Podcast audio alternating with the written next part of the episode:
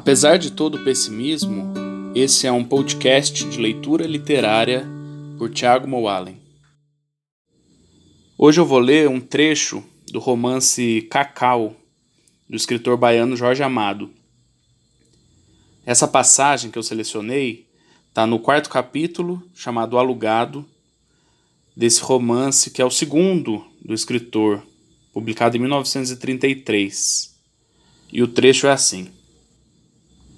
Saltei em Ilhéus com 16.400, uma pequena trouxa de roupa e uma grande esperança não sei mesmo de quê.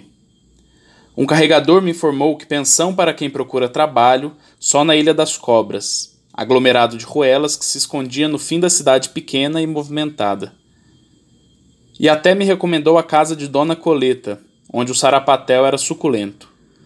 Era suculento de verdade, mas por ele pela cama em que dormia, eu pagava diariamente dois mil réis. Passei quinze dias na pensão de Dona Coleta. Já devia 14 mil réis, e ela fez-me ver que tinha sido muito condescendente comigo, que eu pelo menos deixasse o quarto e a boia para outro hóspede que pudesse pagar. Ela era pobre e não podia. Peguei a minha trouxa e saí. O cacau nesse ano começara a cair e não estava muito fácil arranjar trabalho. Eu bater em várias portas sem resultado. Não há serviço. A resposta dançava junto dos meus ouvidos. No dia em que eu saí da pensão de Dona Coleta, andei atrás de serviço. Os coronéis recusavam. A safra ainda não começara e havia fartura de trabalhadores. E olhavam para mim como para um inimigo que os fosse roubar.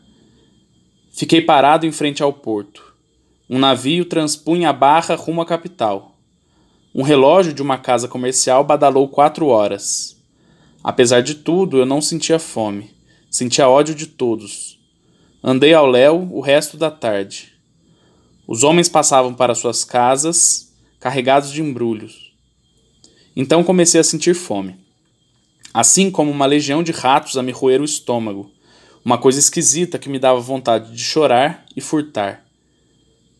A noite cobria a cidade. Ficou apenas o pisca-pisca das lâmpadas elétricas. Detive-me junto a uma padaria. Molecotes empregados entravam e saíam com embrulhos de pães e biscoitos. Eu entrei também. E quedei-me olhando o imenso monte de pão que subia pela parede até tocar na imagem de São José, padroeiro da pastelaria X do problema. Pensei em Jesus multiplicando os pães mas logo depois não via mais Jesus, via a fome. E a fome com os cabelos de Jesus e os seus olhos suaves. A fome multiplicava os pães, enchia a pastelaria toda, deixando um canto apenas para o empregado. Após multiplicar, dividia.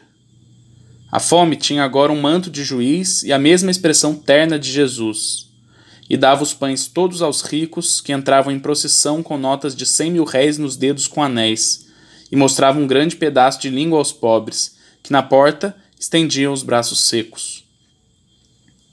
Mas os pobres invadiam a X do problema, derrubavam a imagem da fome e levavam os pães. Fui entrando com eles, mas o empregado deteve-me. O que é que quer? Passei a mão pela testa, o suor corria. Os ratos no meu estômago ruíam, ruíam. Olhei e vi que os pães e o São José continuavam no fundo da padaria. Murmurei para o empregado que se dispunha a chamar o guarda. Me desculpe, não quero nada não. Os criados entravam com dinheiro e saíam com pão.